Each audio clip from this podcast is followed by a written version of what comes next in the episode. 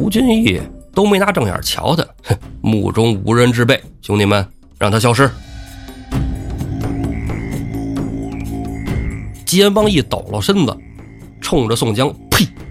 你这黑矮奸徒，一派花言巧语，屡抗王师，攻城略地，株连无辜，明明就是草贼而已，替的何天，行的何道？一声惊起蛰虫眠，端视云开又见天。雨洗千山成净土，雷鸣四海净狼烟。草莽失身连赤子，太平重造有高贤。书生侠策中和计，复报高谈李固边。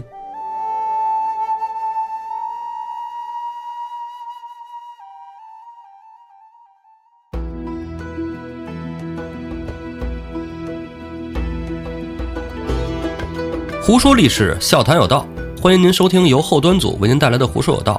喜欢收听我们栏目的朋友，可以在公众号里搜索“后端组”来关注我们，里面有小编的微信，小编会拉您进我们的微信群，与我们聊天互动。大家好，我是主播道爷，我是老安。咱们上一期的时长，很多人都觉得很满意。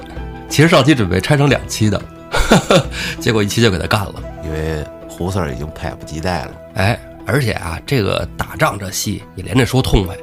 一断了，很容易接不上了，所以咱就一气呵成。对，哎，给他说完。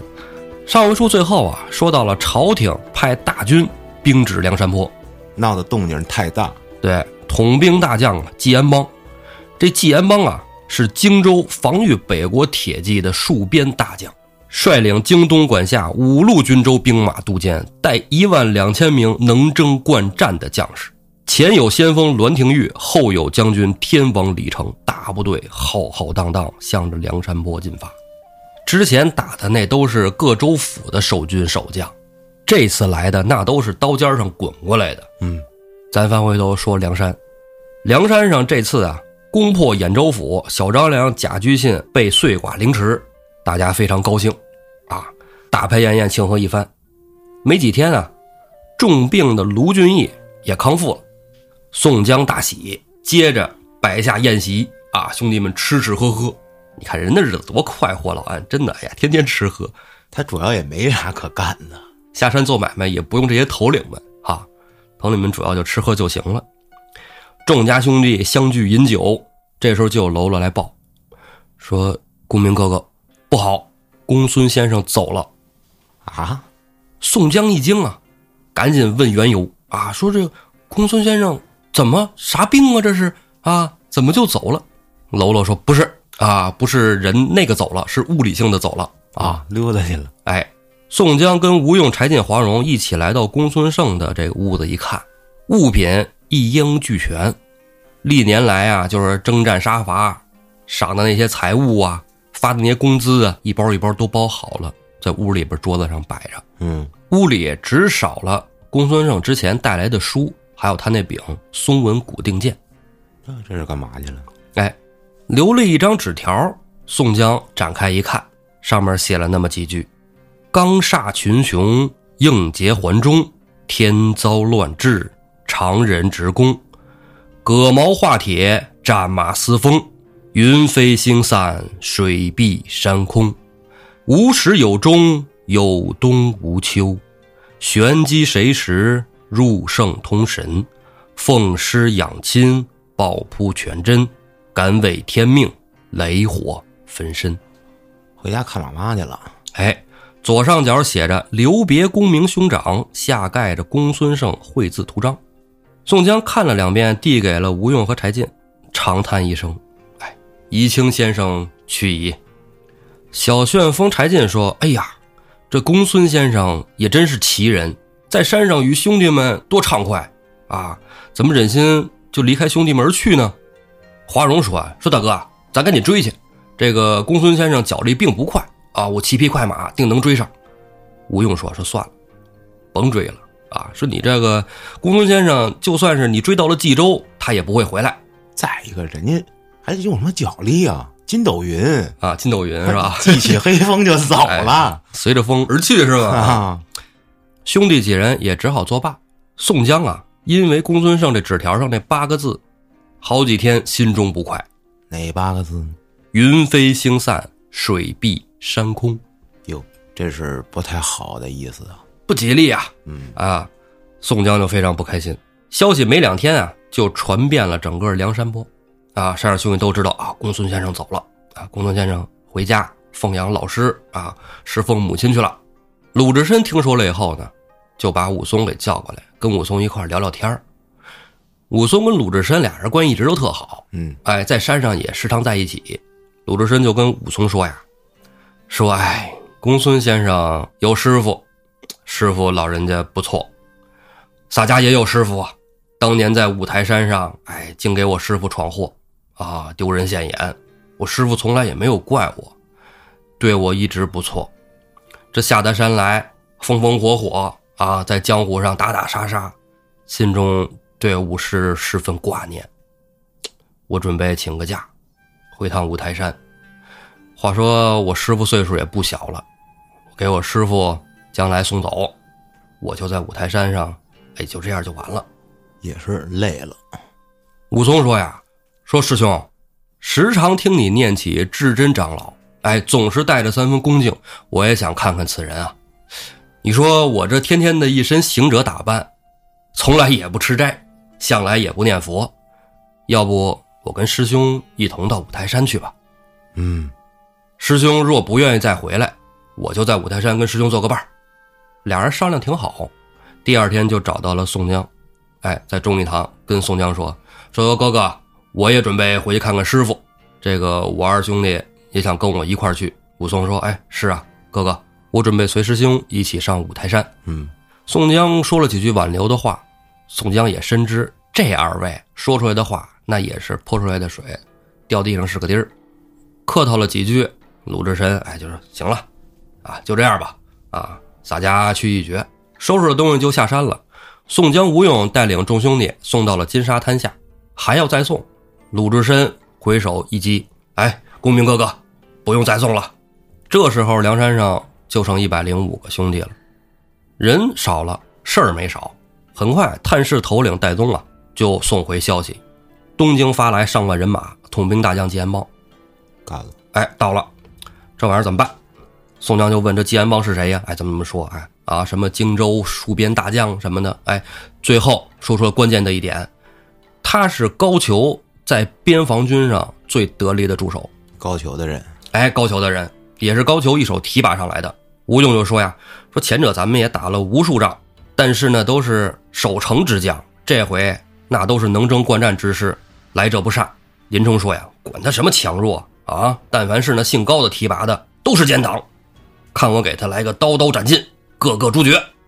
忠义堂上当日，宋江跟吴用就商议啊，让徐宁、杨志、张青、史进各引一队兵马下山巡视。单说这杨志啊，杨志领着巡哨人马走到了梁山坡十里附近，哎，在这周边就转悠巡逻嘛，就看见远处来了一支兵马。杨志说：“哎，还是我运气好啊，让我赶上了，先灭他一阵。”官军来的呀，正是先锋大将栾廷玉。这杨志跟栾廷玉那是，是吧？有仇。上回这不刚演完《无间道》吗？对，无间道了一波。这回呀，栾廷玉一看见杨志，气就不打一处来。话不多说，俩人分别抄家伙就干。打了二十个回合左右啊，其实杨志跟栾廷玉的水平差不多，嗯，俩人不相伯仲。栾廷玉就说：“说我今天带的都是能征惯战之师，我跟你玩什么单挑啊？来，都我上！”栾廷玉的先锋队往前一压，杨志人家是有兵法、有家学渊源的，嗯，山林子里都埋伏好弓箭手了，呼呼呼，纷纷射箭。栾廷玉一看，我家伙还是有能耐啊！嗯，撤，咱要这么干，我这先锋队到这儿来折一半，哎，赶紧就回去了。栾廷玉一撤，杨志也赶紧撤了，回到梁山上禀报，哎，这个兵马到了。宋江跟吴用一合计，那人家来了是吧？已经到了十里了，差不多到山根底下了，咱们得迎迎人家呀。梁山坡上擂鼓巨将，哎，宋江高坐忠义堂，山上兄弟也都知道是怎么回事儿卢俊义当先站出来了，公明哥哥，这回该让我去了。我已经是吧，很久没有打过仗了，也没立过功劳了。这山上兄弟们都快把我给忘了。我这都长胖了。宋江，哎，甚好，有卢员外坐镇，那必定马到成功啊！吴用安排神机军师朱武陪着卢俊义参悟军机，又点了林冲、秦明、呼延灼、刘唐、石秀、杨雄、雷横、邹渊、邹润、黄信、穆弘、单廷圭、魏定国、陈达、杨春、周通、李忠、穆春、鲍旭，哇，随着卢俊义一起下山迎敌。真是不少给人啊！哎，李俊这时候也窜出来了。李俊说：“说哥哥，为什么不叫我去呀？啊，这仗也得让我去。”卢俊义说：“行，是吧？跟李俊兄弟，说实话还没那么熟啊。咱在山上没一起共过事儿，这次咱们一起下山跟官兵大战一场。”卢俊义这一票人呢，浩浩荡荡的就从梁山上下来，准备出去迎敌。宋江、吴用送到金沙滩，在金沙滩，吴用耳语了张顺、张衡两句。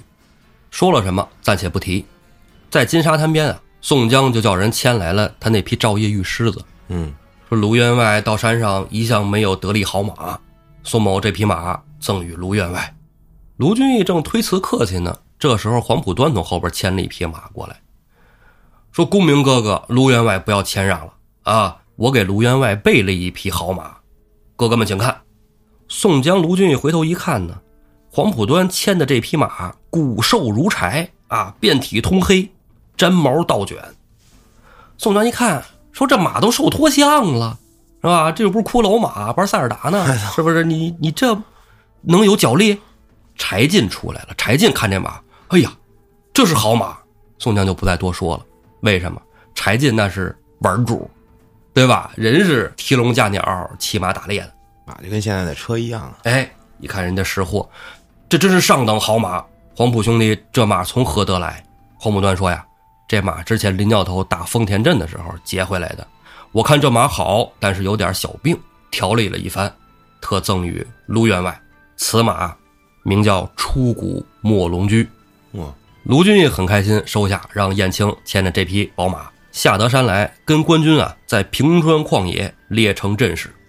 这正是好时节呀，秋天。秋高气爽，人壮马肥。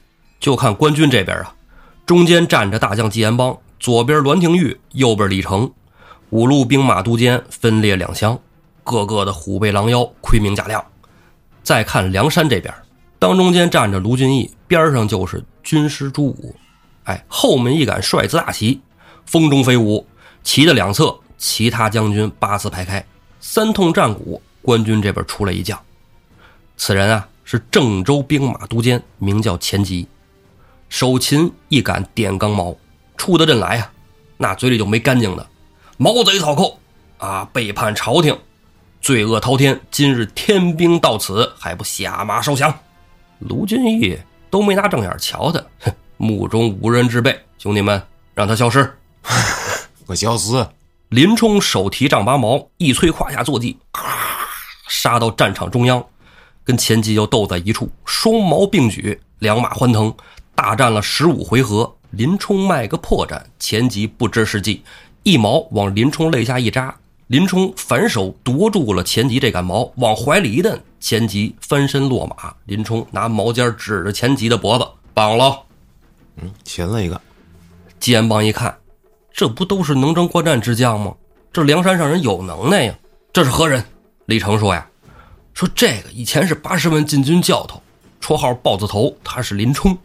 季安邦就说：“哼，反叛朝廷之辈，看我拿了。”栾廷玉一拍季安邦：“哎，将军，何老虎驾？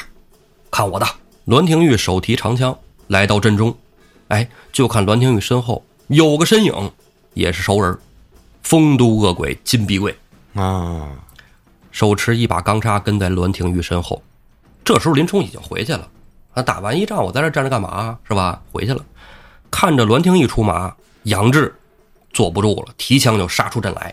栾廷玉看是杨志，上来骂了一嘴“青脸贼”，俩人就打在了一起。还真形象。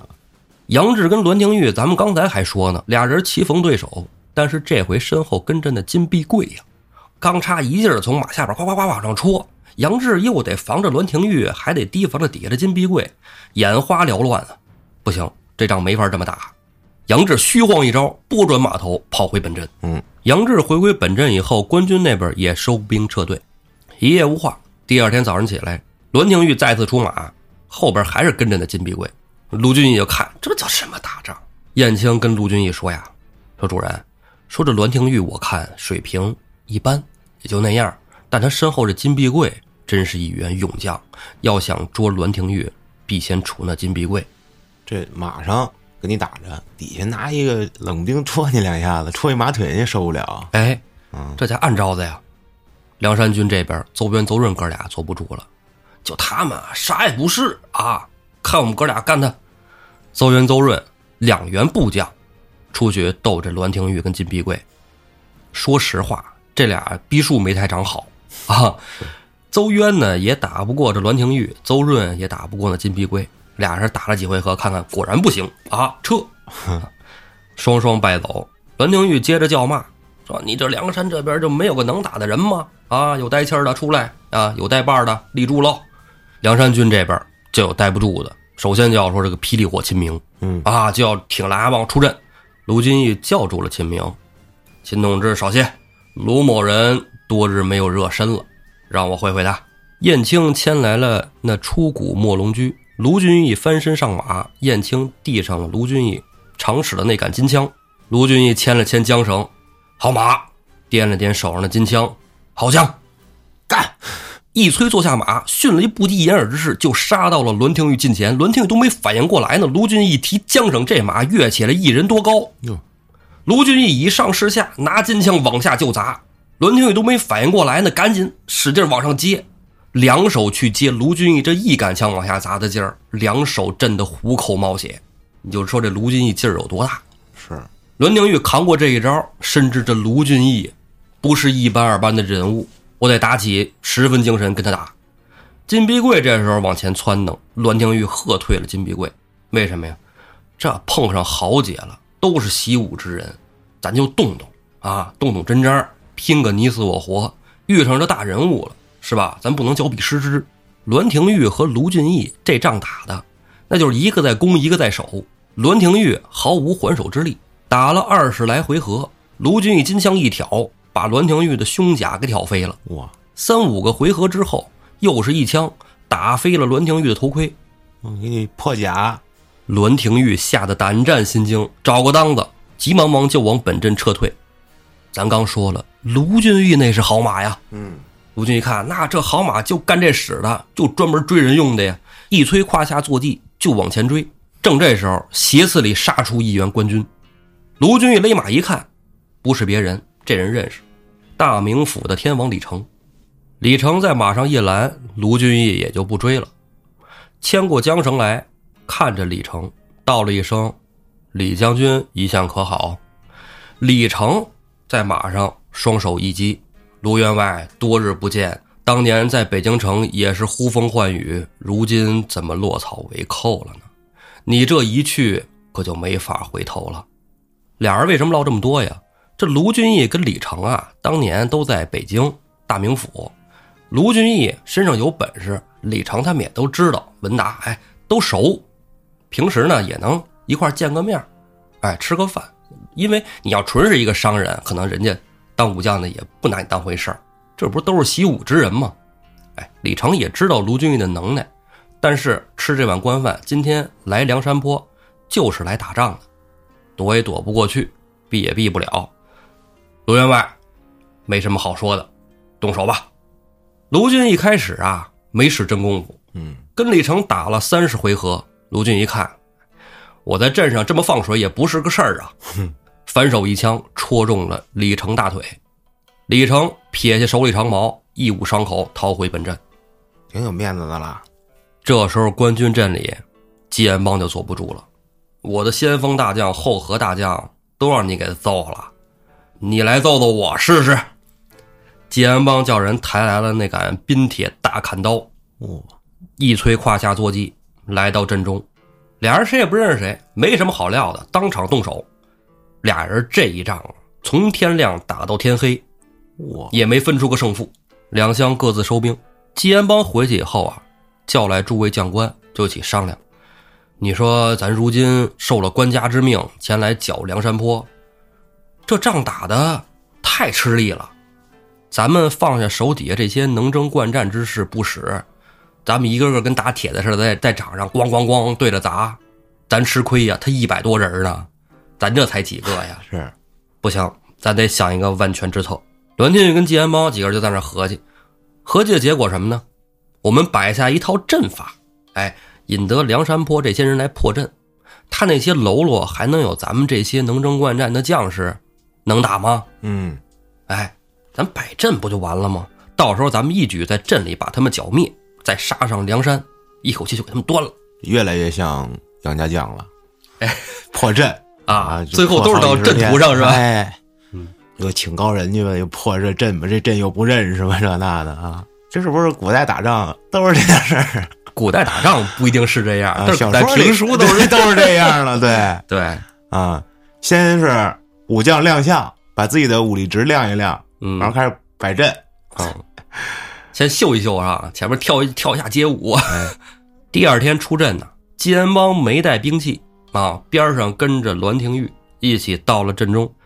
梁山一看，这是有话要说呀。卢俊义也没有带金枪，叫上林冲，哎，俩人一起也到了阵中。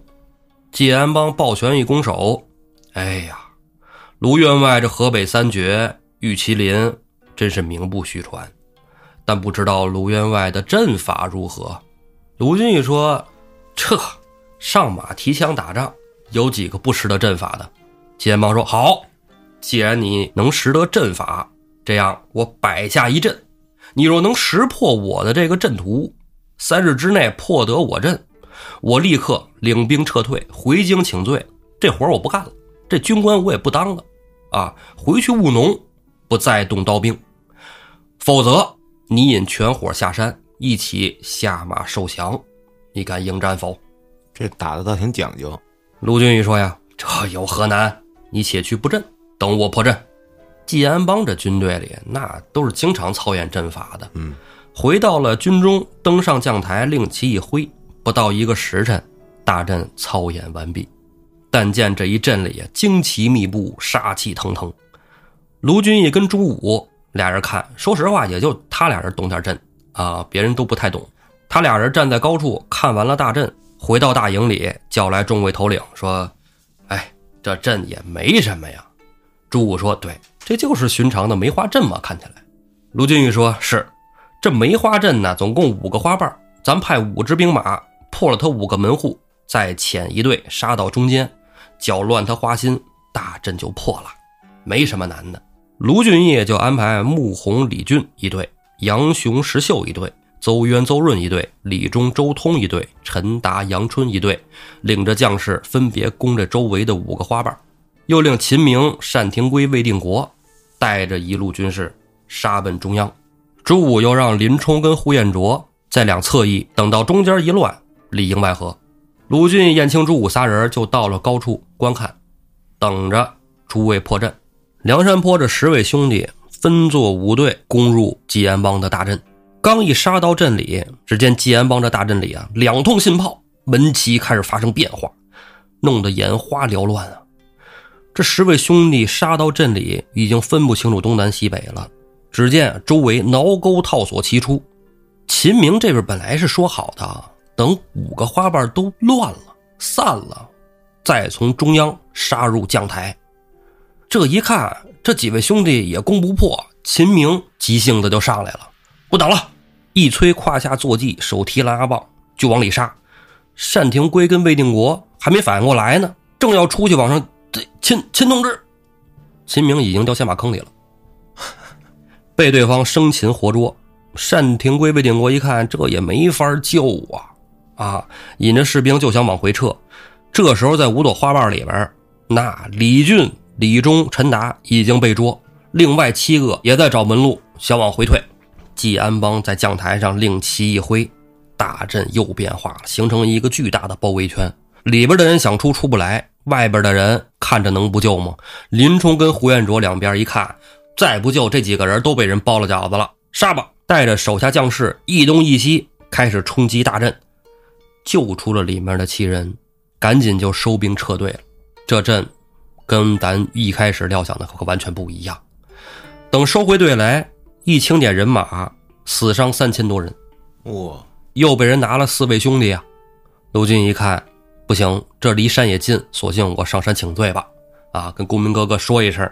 卢俊义上得梁山来，跟宋江一说，宋江就说：“哎呀，卢员外，这两兵相交，胜负难料啊，兵家常事，不用介怀。”吴用就问卢俊义说：“这对方摆的什么阵呢？”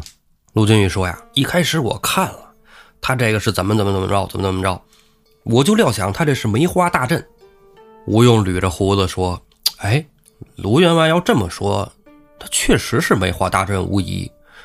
可要结合你后来说的变化，可能又不是梅花大阵。”吴用歪头看看宋江，公明哥哥，要不我们请天书？哦，九天玄女，哎，宋江说好。说罢，宋江、吴用沐浴更衣，来到了玄女宫。好说怎么又盖玄女宫？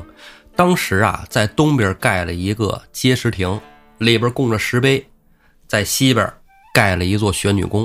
好家伙，这梁山上净玩玄学的东西。哎，中间呢供奉着这个九天玄女娘娘嗯，画像，在边上有一藏书阁，藏书阁里边就供奉了这个天书。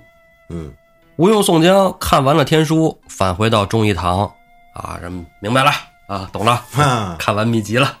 开挂 哎了。哎，有金手指，点来了大刀关胜、双枪董平、小李广华容、急先锋索超、朱仝孙立、项冲李衮、谢珍谢宝、宣赞郝思文、公望丁德孙、李逵玉宝寺、吕方郭盛、孔明孔亮二十位兄弟，加带五千人马一起下山迎战。后来我看老安，他还是人海战术啊，他得是人多。他对面这才仨人，仨大将嘛，对呀、他这一下就扔出二十多个去，一上来一给了也都十多个是啊。你剩下的是那些什么兵马都监的水平，可能也就是比八彪还差一点就五虎都不够一划了的那种水平。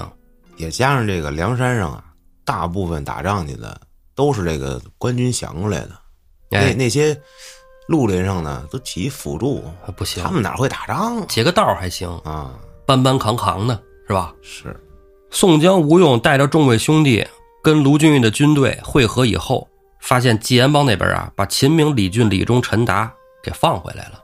啊，卢俊义、朱武这边呢，也把那郑州兵马都监钱吉也给放回去了。哎，两边玩儿挺局气？打阵就是打阵啊，咱们要不然就来一个全歼，要么咱就索性就一个都不抓。你不是说好了吗？你们这三天破不了，你们就自认投降哎，啊！三天为界，你看以前人多讲究啊宋江见到了卢俊义，卢俊义说：“说哥哥，这此阵有计较吗？”宋江说：“呀，说这个确是梅花大阵无疑，但是呢，它有属性啊，这叫分瓣梅花阵，也叫五行梅花阵。这外有五门，内有五五二十五门啊，花心捣碎，花瓣难存。你打反了，啊，应该跳伞打直接打中间 跳伞啊空降师是吧？啊，说要破此阵呐、得先从中间把这个将台上的主旗砍倒，再破午门。说哎呀，如果要是鲁智深和武松在的话，砍倒中间大旗不在话下。说咱军队里还有什么那不怕死之辈吗？李逵呀，哎，李逵这时候就站出来了，说：“哥哥，铁牛去啊！铁牛不怕死。”吴用说：“哎，此战正好用上铁牛啊！”就让李逵带着项冲、李衮、邹渊、邹润五百个李逵的亲兵。李逵的亲兵小李逵，哎哎呦，李逵这五百步兵啊，啊那甭管是哪个版本里，都曾出现，嗯，那就是都是绞肉机绞机，肉机啊，绞肉机，哎，就不怕死。你砍我一刀，我砍你两斧子那种啊。打鸡血选手，哎，让李逵这一队直插中央，只要见大旗一倒，梁山军五虎分作五队，再攻他午门。秦明、徐宁、索超、李忠、周通做轻骑军攻黄元门，林冲、史进、孙立、黄信、穆弘做白旗军攻清源门，董平、单廷圭、魏定国、吕方、郭盛做黄旗军打他的造元门。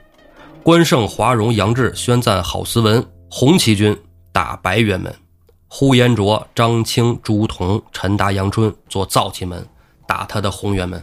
你知道这是什么吗？五行的相生相克颜色好像也分五行哈，啊，反正相生相克。哎，吴用这招就比卢俊义那好使。啊，这是九天玄女教的。哎，然后再让杨雄、石秀、谢珍、谢宝、刘唐、雷横、公望、丁德孙分作东南西北四队，中央大阵一破，四队齐出，给官军来个包圆儿。卢俊跟朱武、燕青、孔明、孔亮统领中军，宋江、吴用这回来到高处观看大阵。这阵法一打起来，那就很快了。只要能识透对方阵图，那就是拿着金手指在打游戏，一下子就给干掉了啊！很快大阵就破了。关胜刀劈栾廷玉，呼延灼简打金碧贵，五路兵马都监呢，死的死，逃的逃，官军几乎全军覆没。纪安邦在大阵里啊，一看完了啊，就准备突围，想的什么呢？留得青山在，不怕没柴烧。一人突围，回京请罪，将来再来报仇。往东南方杀，看前面有杨雄、石秀，回头又碰见了索超、秦明。纪安邦不傻，这不能缠斗，缠斗下去，早晚被他梁山人给围了。他这兵多将广，不能死扛，溜个裆子就从包围圈里边冲了出来。金安邦骑着马跑呢，就听见脑后恶风不善，只见一支箭嗖的一下过去。就知道后边有人追，不能跑了。调转马头回来一看，正是小李广华容。嗯，华容边上站着青面兽杨志。金安邦说：“你俩还想拦我不成？”华容说：“呀，说季将军，你忠勇可以，跟我们一起回梁山吧。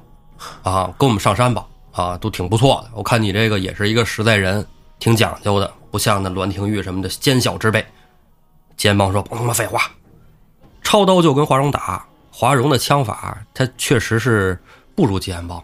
再然后呢，纪安邦这刀快啊，华容也腾不出手来抄剑。杨志在边上提着枪也来助阵，俩人合伙打不过纪安邦，厉害啊！哎，杨志给华容使了个眼色，华容撤到一旁。杨志这边又扛了纪安邦两招，马上就看着不行了。华容那边一支箭就到，正中了纪安邦的右臂。就见那冰铁大砍刀，哗啦啷啷啷。就撒了手，纪安邦一看，没法打，没法打。这我一人再猛，我双拳难敌四手啊！左手牵着马缰绳，跑了没两步呢，谢珍、谢宝俩人已经拿着绊马索到了这纪安邦的近前，一人攥着铁链子一头往上一蹬，纪安邦这马腿就被半马索给绞住了，翻身落马。待还要起来，谢珍、谢宝两杆钢叉已经指到了纪安邦的喉咙，无奈。被绳捆索绑，带上梁山，感觉完全没有体现出来他这个 number one 的实力。是，他还没跟卢金玉怎么使劲的对一对呢。是，就光打了一天，嗯，跟打铁似的，之后也没怎么着，很可惜。主要还是那九天玄女那挂厉害，这不公平。这个，对对对啊，人家直接是金手指的上帝操作，你这，那可不，嗯，真没辙。这里我得说一个游戏。叫全面战争系列，啊，是个系列。对我玩的那个三国，全面战争，这是三国。哦，全面战争的三国，那游戏特别难。就是咱们自己这波兵啊，你可以调那个视角嘛，就是俯视，就跟小蚂蚁似的在地上。你也可以拉近啊，看就每一个人的细节都有。是不是战棋类的那种啊？有点像红警。哦，即时战略啊。对，但是比那个还要细一点。真是你得从这儿跑到对面，然后打人家阵啊。嗯，就跑过去啊，就是一步一步哇哇跑去，然后你骑兵跑太快了，步兵跟不上，你那个阵就成了一条直线了，哦，就跟不上了，不行，你然后那个弓箭手不是也得在后头吗？嗯，你得把你阵各种调整的，然后往前走，哦，然后围人家巨难，还挺有意思的啊！我操，那是真正的战争游戏，有点意思，古代战争，你这个反正不看攻略不好打，嗯，喜欢的朋友可以感受一下啊，这我觉得挺还原，嗯。其实古代打阵，后来我在看这书时候，我琢磨他是阵是什么样的呀？其实从外边看起来可能很普通，前面是盾牌手，那种可能得有将近两米的一个大牌啊，还在外边扛着，后边呢有长枪手、弓箭手。这个旗门放开的时候，你兵不是杀进来吗？因为你要直接撞那个盾墙去，那是作死。盾墙中间那缝里，人家后面有枪戳你。对，这门一开呀，你要趁这个门能进去。你能反手把这个盾牌，这持牌的人给杀了，兴许这阵还能破。但是你要进去了之后，发现里边还一层牌，那你白瞎人家牌就是围一圈嘛，里面都是兵，人家是打开一块儿，里面那兵往外出来，出来杀完你，然后你再人家再进去，对，你也进不去，人家给你开个口，你给你放下来，等你兵都进来，直接给你包在里面，人家很厉害的。是，老听评书的朋友一定懂，哎，这个也是评书套路啊。嗯，这个大家一听的都是什么克什么什么克什么，请高人哈。是，哎，嗯，都这路数。吉安帮呢，这大阵没招破了，破了之后呢，被人绑着上了梁山。宋江一看，哎，谢珍、谢宝推着吉安帮快到近前了，赶紧翻身从帅椅上起来，走到阶下迎过去。哎呀呀，季将军受惊了，季将军受惊了。我们让你们把季将军请来，你们如何把季将军绑来的？哎呀，哎，季将军，对不起啊，来，我给你解开绳子。老套路，他一边解边还说呢：“季将军乃盖世英雄啊！这要是能跟我在梁山上，咱们一起……”还要往下说呢。吉安帮一抖了身子，冲着宋江：“呸！你这黑矮奸徒，一派花言巧语，屡抗王师，攻城掠地，株连无辜，明明就是草贼而已，替的何天，行的何道？你若有心招安，何不请旨京师，畏罪自首？却在此窥据山林，巧言惑众，自大称尊，是何心肠？旁人受你贿赂，骗不了姓纪的。今日大败，无颜还京，愿求早死。哦，说的狠啊！宋江哪儿听过这个呀？勃然大怒：“你你你，奸党鹰犬，至死不悟！杀杀杀！”当即就把吉延帮推到帐外，斩首示众。完了，梁山军收拾完战场，全军回山。待到了金沙滩上，看着这个金沙滩一片死尸，看着张衡、张顺压着一人在那跪着。张顺起来，冲着宋江、吴用一击手：“军师哥哥真是英明啊！你们下山的时候，怎就知道有人从小路要上山寨呢？”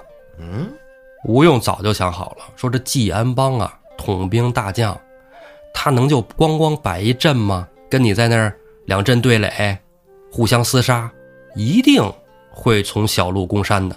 可惜这梁山呐，他这小路你也得过着水泊，你不过着水泊，你也上不了山。在这水里，就让张衡、张顺呐领着史权、胡勇一大帮从江州来的水鬼兄弟们在这埋伏着了。那官兵将士，你要说在镇上厮杀，可能这些以前都是渔民出身的，那可能打不过你。但要搁水里，那你来多少也不好使。是张衡、张顺压着这个人啊，正是李成。啊，宋江那气儿还没下去呢，哎，杀了吧！杨志跟索超扑通扑通就给宋江跪下了，说：“公明哥哥，李成此人我们以前在大名府多有相识，啊，此人对兄弟们还都不错，要不公明哥哥饶他一条命吧？”宋江就说：“那行吧，啊，看在你二人面上，饶他不死，滚了下去。”索超、杨志就给李成解开绳索，李成就说呀。我是眼看着你们二位在大名府扬名立万的，怎么走到了今天这一地步啊？杨志、索超就说：“哎，李大哥，别说了啊，你快走吧，下山吧。杨志啊，他还是心里头是想招安派的，”是啊，他一直都是啊，对啊，所以他嗯不愿意杀这帮将领们。而且可能以前的大名府人关系确实不错啊，对，不像文达天天要吹牛逼那种的，招人烦。真是李成感觉跟卢俊义这个几句台词下来，还是挺实在的一个人，要不然卢俊义一枪挑了他完了呗。对，干嘛扎他腿上给他放跑了？这还是比较有面子的啊。哎，不管怎么说，山上打了一场大胜仗，全山庆贺。但是这吃着饭啊，吴用脸上就变颜变色，不太好看。嗯，宋江就问说：“军师，怎么了啊？薛九，咱们打这场大胜仗多好啊！啊，开开心心来喝。”吴用说呀：“说哥哥，不忙喝，咱们接二连三的破了官军，虽然是大胜，但是你没发现一波比一波厉害，一波比一波强吗？嗯，这以后长此以往下去，终不是办法呀。”这怎么招安呐？宋江说：“那就让戴宗兄弟多跑跑，啊，多往来东京与山寨，看看东京那边有什么消息没有。啊，他再发兵来，咱们准备就是。当然了，你这跑肯定不是光让戴宗一人跑，戴宗底下有探视营，都是探子飞毛腿啊。那帮人，对，很快呀，戴宗这边就得着信儿了，说在东京城里啊，蔡京失宠，奸党势衰，侍郎李若水在御前陈奏，举荐张叔夜出任冀州太守。哇，吴用跟宋江说呀，说这张叔夜我听说过，此人富有韬略，声望极高，但是一向呢被奸臣压制，不能得志。啊，金帆若来了冀州，俺山寨里定要提防，不可等闲视之。但是蔡京失势这个消息对宋江来说是好事儿，哎，因为蔡京在这儿肯定跟梁山和解不了，就有他姑爷大名府那梁子在这儿也妥协不了。对，宋江安排何玄通四方邀请道众，何玄通就那上山那道士，嗯，哎，做了一场罗天大教，啊，也算是超度之前阵亡的兄弟将士。全山头领斋戒沐浴，超度完战死的兄弟以后，哎，又令萧让另书了一封青词，宋江亲自拿到了玄女宫中焚香祷告。众兄弟随着宋江到玄女宫，都在门口等着，一直都是他们等着啊，不进去。宋江自个儿跟里边祷告。这回宋江出来以后啊，卢俊义跟关胜、胡彦卓、徐宁等人啊，就跟宋江提议说：“哥哥，那个你看咱们兄弟。”是吧？其利同心，生死与共。你说这天书，要不然让我们也看看啊？毕竟大家都是是吧？这天罡地煞数内之人，咱们不都是星星下凡吗？对吧？这个我们想，这九天玄女娘娘也不会责怪的。众兄弟说完啊，宋江就说：“众位兄弟所言极是啊，愚兄岂有不允之理？待择个良辰吉日，大家沐浴更衣之后。”一同入宫观看，大家挺高兴的。哎，找这么一天，所有人都沐浴更衣完了，来到了玄女宫近前。还没进玄女宫呢，就见啊一阵香风，风中夹带着一道金光，直入玄女宫藏书阁。这时候，这在宫里守护藏书阁的小喽啰就跑出来了。哎，公明哥哥，大事不好！说刚才这藏书阁里边突然一只大鸟撞破了窗户，冲天而飞。哇！啊，竟有此事！吴用说呀：“说难道是玄女娘娘又显灵了？”宋江赶紧推开玄女宫门，冲着九天玄女娘娘画像磕了三个头，起来转身到了藏书阁，打开锁，往里一看，桌上有一个红漆匣子，这匣子上面有一个大口子，哇，活生生的裂开了，里面的天书不翼而飞。说你看，当年玄女娘娘。只让我和天机星通关，是不是众位兄弟这么一来冲撞了神灵啊？哎，这天书你看没了，我也想看也看不着了。哎，还藏起来了吧？我他妈看这也这么觉得，是吧？要么就是什么呀？人家当天提的议，你当天就带人去啊，还得等几天，你安排安排是吧？这很难说。如果要当天看，我就觉得这事儿可真啊。但是你说这又……待择个良辰吉日，我去，这有猫腻，我觉得就悬了。这也说不好是真的啊，有玄乎的，没准儿啊。但是这样做的好处，谁谁得意呀？宋江得意。哎，书中没有名言，大家就各种猜测。大家都看了，都知道怎么回事了，要你大哥干嘛？有啥用啊？还这要不宋江没啥了。我把我自己的身这个下面的发生的故事我都看见了，那我还听你宋江的，我就照着这发展去呗。梁山上没过两天，又得到消息了。东京城送来的什么呢？就是高俅啊，也被罢官了。好，张叔夜上任冀州知州。嗯，这对宋江来说呀，一惊一喜。喜的是高俅被罢官，惊的是这张叔夜不好惹呀。这张叔夜啊，咱们之前也说过，没什么隐瞒的是吧？嗯，梁山的噩梦啊。是，嗯，这张叔夜呀，虽然狠，但是这也是个正臣。对。不是奸党了，宋江就叫来众兄弟在山上开会啊，说这个奸党尽除，忠臣当国，朝廷下诏啊，赦罪招安指日可待，杀牛宰羊，大排宴宴，接着吃喝。嗯，这一吃啊，吃了好几天，到了第九天午时的时候，突然间风雷大作。嗯，宋江就特纳闷啊，就说了：这冬令时节，万物收藏。却有着好大的雷震，真是怪事啊！话刚说完，就听一声霹雳，咔，天崩地裂一般，震得山摇。何玄通急匆匆跑到忠义堂上：“公明哥哥，大事不好！”宋江问：“何事惊慌？”哥哥，你亲自去看吧。何玄通领着宋江，带着众兄弟来到了碣石亭这儿。宋江探头往亭里一看，那刻着一百零八个兄弟的碣石碑，已被刚才的一个巨雷击成了粉末。我操！众人面面相觑啊。此时云收雾散，依然是化日光天。这里有诗啊：“一声惊起蛰虫眠。”端视云开又见天，雨洗千山成净土，雷鸣四海敬狼烟。草莽尸身连赤子，太平重造有高贤。书生侠策中和记，复报高谈李固边。到此，古本《水浒》说完了。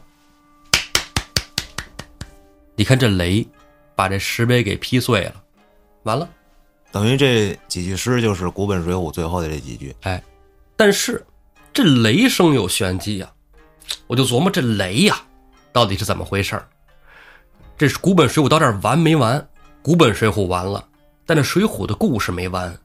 这要是再细去看《水浒》的人啊，可能人看的就是这一版那版有很多啊。这个《水浒后传》啊，《新水浒传》呐，等等特多，在后边啊，接着古本《水浒》应该还有一部《荡寇志》，就是大家都死了，那还对对，有人看过老安，你看过是吧？对啊，这《荡寇志》里边对这雷声有解释，这是天上的东西啊！哎，这天雷劈了石碑，这太悬了，一百零八个兄弟会被这雷声吓死不成？不可能。话说呀。在《荡寇志》里边有记载，这张叔夜呀是雷声普化天尊座下大弟子，雷霆总司神威，荡魔霹雳真君将士。我的妈呀，邪事儿了！哎，这张叔夜还有两个儿子，张伯奋，哎，大儿子，雷声普化天尊左侍者青雷将军降生；二儿子张伯雄。雷声普化天尊右侍者石雷将军降生，这一家子全是雷部的。哎，这《荡寇志》里你再看啊，基本都是雷部的，后边还有这雷部三十六将。哇，这三十六将里那人物再说出来都是这个熟悉的人物，像这个祝万年跟祝永清是祝朝奉的两个弟弟。哦，啊，祝家的吗？还有栾廷芳、栾廷玉的弟弟。那栾廷玉算不算呀？栾廷玉其实也算，但是不知道为什么当后志他又活了，那邪门吧？邪门吧？哎，不不要细究啊，不要细究。文达也在，哎，对，文达也也在啊。还有就是王进，他也是雷部三十六天官里的啊。王进就是史进的师傅，哎，一起剿灭梁山泊嘛，真是有玄机啊！哎呀，但是你说写古本的人，哼不知道荡寇志这么写吧？我觉得是在这荡寇志后面的。不好说，反正前前后后，你这个哪说理去？其实说这个古本《水浒》啊，说是施耐庵真迹，不是，肯定不是。其实两个就是两本书了。对，听着这故事也不一样，对，风格也非常的不同啊。施耐庵很少写这种大场面大仗，对，到后面全是就成了那个咱们不是说嘛，成评书了。对，其实《水浒传》应该讲的更细点的，就是街头斗殴。要么就是市井里面的人跟人的那点事儿，人心啊，就跟解压图似的，这儿扯出来一个新出来一人，他们这发生的这段故事，哎，就得有意思、特殊、独特，不能说全是那种老套路书。其实，咱们这部古本啊，很多的剧情，嗯，那感觉熟悉。我觉得就像民国时期，就是或者更早一点，晚清、晚清民初吧，对，那种小说的风格，哎，或者评书画本儿但是我敢百分之百肯定，这肯定不是施耐庵写的。我我也是同感，但很多人又说是这东西，网上也众说纷纭啊。咱不纠结，反正咱说完了，说完了，说完了，嗯 嗯。那这古本说完了，接回通行本是接在哪段去呢？没问题呀，还是能接回来呀。这个通行本一点不差。当时把这加在这块的时候，就考虑了，一百零八个兄弟齐了，从这儿就飞出去的。到古本《水浒》说完了，山上有一百零五个，那仨他也没死啊，对吧？那仨您再把他拎回来，咱们回到通行本继续讲。从卢俊义的那个梦说起的。对，所以咱们还是回来，回到梁山上啊。我杀青了，你 我说了四个月，但你还还有啊你还得剪啊。啊，是是，那是。嗯，这个也不知道这四个月以来，朋友们在失去胡四儿的声音陪伴下啊，有没有被老安恶心到啊？因为我每一次过来就是嗯啊，就是。没有没有，你看后端现在这个都市传说系列都是老安主播，那下期胡四儿回归对，咱们的故事也回归到通行本啊，啊，咱们接着说。而且我已经开始在做通行本的功课了。